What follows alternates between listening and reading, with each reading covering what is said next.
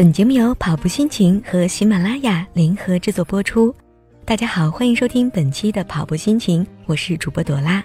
今天的节目当中，我们要和您分享这样一篇文章：原来郎平才是真国民女神。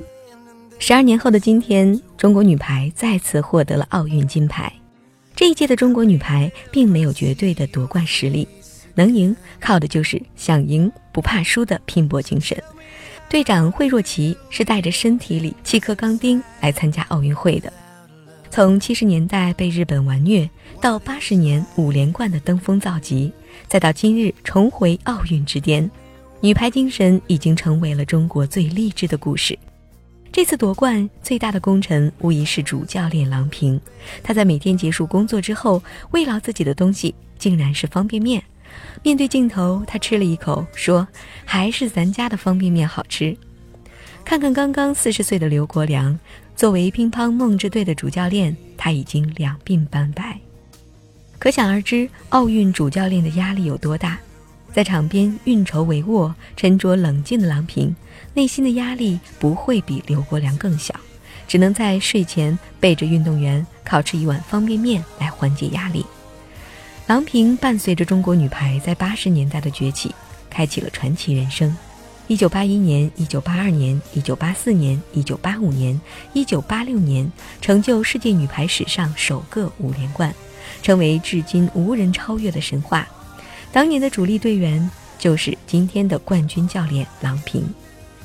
作为运动员退役后的郎平，没有经商，没有从政，而是只身出国留学，决定深造。开始新的生活，作为冠军运动员的荣耀，并没有让郎平之后的人生一帆风顺。为了凑钱读书，郎平先后在美国新墨西哥州大学校队做助教，在一个意大利的俱乐部打球。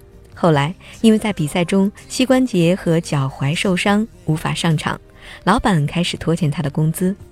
事业的坎坷并没有带来婚姻的幸福。结婚七年后的郎平与丈夫分道扬镳。从众星捧月的辉煌到一文不名的落寞，郎平开始变得更加的坚毅、包容和平和。两千年开始，为了年幼的女儿，郎平选择留在美国执教，并带领美国队获得了零八年奥运会亚军的历史最好成绩。曾经在美国食不果腹的郎平，一时间成了美国人的英雄。二零一三年，阔别中国女排十四年的郎平再度回归。他顶住压力，启用了一大批九零后的新人。他当时的这个决定，也为今天的夺冠奠定了坚实的基础。二零一四年，郎平带领年轻的中国队，在不被看好的情况下，夺得了女排世锦赛的亚军。同年，他的父亲去世了。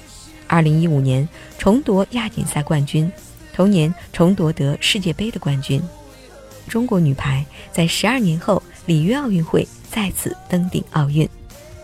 很多人不知道的是，虽然外号“铁榔头”，但郎平身体已经非常差了。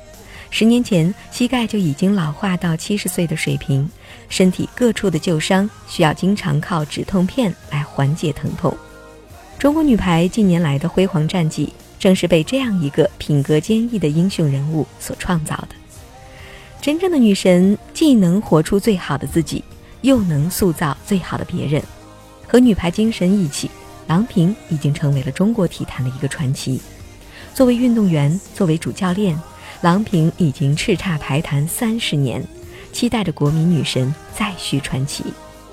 好的，本期节目就是这些，感谢您的关注和收听。更多精彩内容，请关注微信公众号“跑步心情”。我是朵拉，我们下期节目再会。